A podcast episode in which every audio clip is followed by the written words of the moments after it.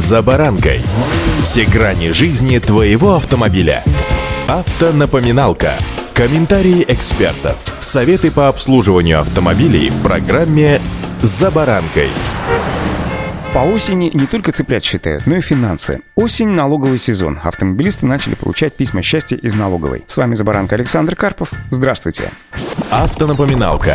Напомню, что Федеральная налоговая служба отправляет их либо по почте заказным письмом, либо размещает в интернет-сервисе личный кабинет налогоплательщика для физических лиц. При этом существует ряд автовладельцев, которые освобождены от уплаты данного вида налога. Начнем с момента покупки. Как только счастливый владелец регистрирует на себя автомобиль, данные об этом передаются в Федеральную налоговую службу. Последняя рассчитывает транспортный налог на автомобиль за финансовый год, учитывая точное количество дней владения с 1 января и высылает квитанцию на адрес регистрации собственника. Происходит это примерно примерно в конце августа, начале сентября, ну то есть прямо сейчас. Срок уплаты налога до 1 декабря нынешнего года, то есть текущего. То есть налог за 2021 год нужно будет оплатить до 1 декабря 2022 года, напоминают автоэксперты РБК. С 1 января 2023 года срок уплаты налога изменит. Заплатить его нужно будет не позднее 28 февраля года следующего за истекшим налоговым периодом. Транспортный налог является региональным, то есть деньги от налога пополняют бюджет региона, в котором зарегистрирован собственник автомобиля. Расходуется транспортный транспортный налог на дороги и дорожную инфраструктуру конкретного региона. Во многих субъектах транспортный налог является единственной возможностью отремонтировать разбитые или построить новые дороги.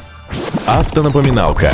Налоговым кодексом Российской Федерации установлены следующие ставки транспортного налога на одну лошадиную силу. Если ваш автомобиль попадает в категорию до 100 лошадиных сил, то здесь одна лошадиная сила равняется 2,5 рублям. От 100 до 150 лошадиных сил включительно 3,5 рубля. Свыше 150, но до 200 лошадиных сил включительно 5 рублей за одну лошадиную силу. А вот свыше 200 и до 250 лошадиных сил включительно 7,5 рублей за одну лошадиную силу. Свыше 250 лошадей 15 рублей за одну лошадиную силу. То есть, например, если мощность автомобиля составляет 175 лошадиных сил, то он попадает под ставку 5 рублей за одну лошадиную силу. Таким образом, минимальный налог для него составит 875 рублей. Но эта сумма может расти в зависимости от региона. Указанные налоговые ставки, конечно же, могут быть увеличены местными властями, но не более чем в 10 раз. Стоит учесть, что собственник не может выбирать регион с самым низким коэффициентом. Машину можно зарегистрировать в ГИБДД только там, где зарегистрирован сам владелец транспортного средства. Транспортный налог с повышенным налоговым коэффициентом вынуждены платить владельцы транспортных средств из так называемого списка роскошных машин. Такой список опубликован на сайте Минпромторга и обновляется каждый год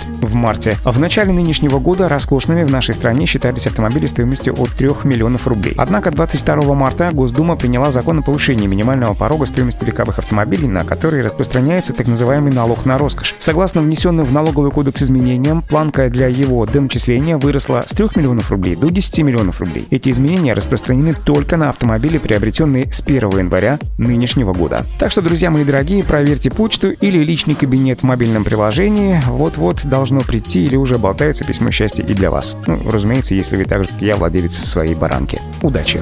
За баранкой.